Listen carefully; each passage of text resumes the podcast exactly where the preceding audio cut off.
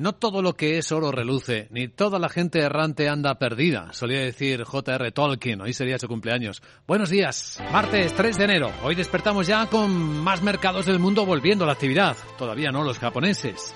Pero ya en el segundo día activo en las bolsas de Europa esperamos un comienzo ya algo negativo. Otra vez la prudencia y la incertidumbre pesando sobre las expectativas.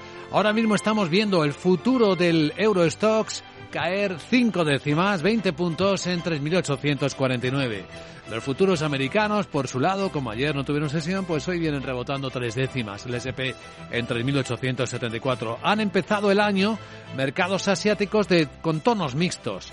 Algunos mejor que otros. Entre los que siguen negativos la bolsa de Corea del Sur y entre los que han despertado positivos los chinos. Hong Kong un 2,2% de subida, Shanghai un 0,9% y eso que los datos chinos, los que se han publicado ya esta mañana, no son positivos.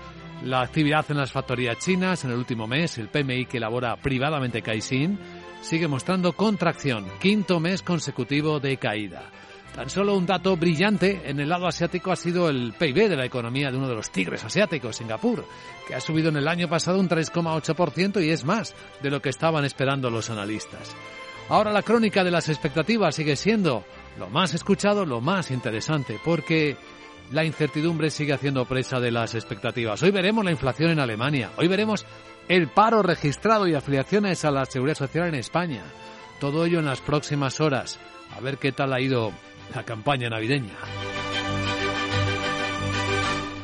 Lo que es terrible es que los ataques rusos a Ucrania no han dado ni la tregua de la Nochevieja y el Año Nuevo. Dos días llevamos del 2023 y dos días con ataques fuertes, con drones suicidas, lo que interpreta el presidente Zelensky como un cambio de estrategia ruso.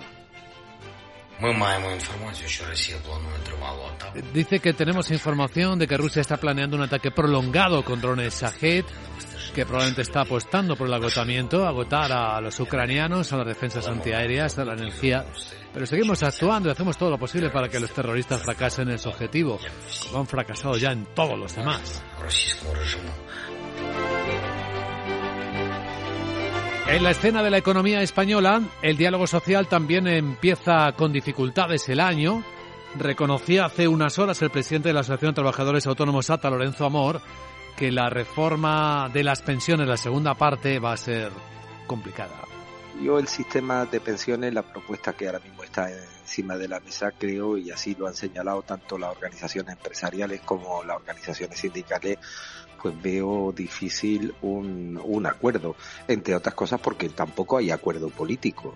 Sin embargo, en el Parlamento el gobierno va a tener más fácil sacar adelante las últimas medidas anticrisis, porque el Partido Popular no va a oponerse, según adelantado su vicesecretario de Economía, Juan Bravo si el Partido Socialista dice que sí, que está dispuesto a aceptar alguna de estas medidas, el voto del Partido Popular estará más cercano a sí. Si el Partido Socialista dice no, el Partido Popular estará más cerca de la abstención, siempre y cuando, repito, en ese documento no metan otras cosas que nada tengan que ver con estas medidas económicas para intentar poder decir después que, que el Partido Popular no apoya las medidas que propone el Partido Popular. Ya saben que el gobierno en las últimas medidas ha incluido pues las que hace bastante tiempo venía pidiendo el Partido Popular como la rebaja del IVA de los alimentos básicos.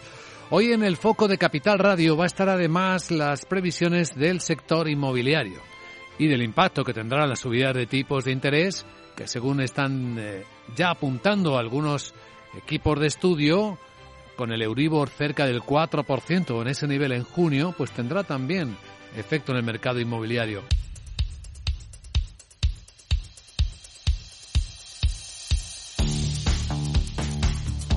Capital la Bolsa y la Vida, con Luis Vicente Muñoz. Aquí comienza el primer informe de preapertura de mercados europeos en Capital Radio. La tendencia hoy viene a corregir parte de las subidas que se vieron ayer. Las pantallas de CMC Markets muestran este comienzo prudente del año 2023. Ahora mismo el futuro del Eurostox está bajando 5 décimas 20 puntos en 3.839. Tenemos el americano que tras la fiesta de ayer viene con pocas ganas de subir. Dos décimas apenas, siete puntos sube el SP500 en 3.868. Contexto. Sandra Torrecillas, buenos días. Buenos días. Hoy ya vamos a tener esa referencia que mencionabas eh, de Wall Street y también eh, de la Bolsa de Londres cerradas por festivo, con los mismos factores que vigilar que nos dejamos atrás hace unos días en 2022, como señala Oliver Roth, jefe de estrategia de Odo. Eh, suele ocurrir, dice, que los problemas del año anterior se trasladan al año nuevo y lo mismo ocurre en este caso, por supuesto, tenemos el problema de la inflación que nos está agobiando, tenemos la reacción de los bancos centrales, es decir, la subida de los tipos de interés y el tema importante de nuestra agenda es cómo evolucionará la economía este año. Hay diferencias, dice Roth, entre el mercado que prevé una fuerte recesión y los economistas que solo ven una ligera recesión, así que si es que la hay. Y sin duda tendremos que esperar para ver cuál de los dos tiene razón. Pues hoy vamos a conocer el dato de IPC en Alemania del mes de diciembre. Podría moderarse desde el 10% hasta el 9% y también cifras de paro. Aunque Miguel Ángel Rodríguez, experto en mercados de CAPEX, apunta al dato de desempleo de Estados Unidos eh, como la gran referencia de la semana que llegará el viernes. La tónica es mal dato bueno para los, los índices bursátiles y en ese caso, bueno, si saliera un mal dato, es decir, un aumento de la tasa de desempleo por encima del 3,7%, que es lo que está actualmente y es lo que busca la, Reserva Federal, pues sería, para el dólar en concreto, sería débil, ¿no? Sería debilitamiento del dólar, que es lo que se espera que, vaya ocurriendo durante todo este año. Y una referencia más que vamos a vigilar, los futuros del gas, eh, que están descendiendo de forma considerable por la caída del consumo. El gas europeo ha tocado momentáneamente este lunes el nivel más bajo desde que comenzó la guerra en Ucrania. Y es que el comienzo del invierno está siendo más cálido de lo esperado en gran parte del mundo y eso está aliviando esos temores a una crisis de gas natural que algunos expertos habían pronosticado y que desencadenaría cortes y aumentaría la presión sobre las facturas de la energía. Eso sí, todavía hay riesgo de que suceda algún eh, episodio inesperado de clima extremo que podría agotar los inventarios y elevar los precios de los combustibles. Pues ahí tenemos algunas claves de contexto con un mercado forex de divisas también pendientes de los datos que esta semana le afectarán en particular las eh, últimas actas de la reunión de política monetaria de la Fed de los Estados Unidos. De hecho, el dólar está empezando el martes bajando, como contábamos hace un instante, y esto está permitiendo algunas otras divisas, como el yen en Asia, y eso que en Japón siguen de fiesta, marcar mínimos de máximos de cinco meses. Bueno, vamos a examinar ya los protagonistas de este martes. La verdad es que estamos al comienzo de año y tenemos poquitas referencias empresariales, pero sí que vamos a vigilar a Airbus porque Jeffries le ha elevado el precio objetivo desde 132 hasta 135 euros por acción y a AENA, que ha acordado con el Banco Europeo de Inversión que es su principal acreedor, un préstamo de 800 millones de euros para mejorar la eficiencia energética de su sede central de Madrid y de todos los aeropuertos de la red, según cuenta el economista. Bueno, pues todo esto por el lado europeo. A continuación, vamos a ver claves de los otros mercados.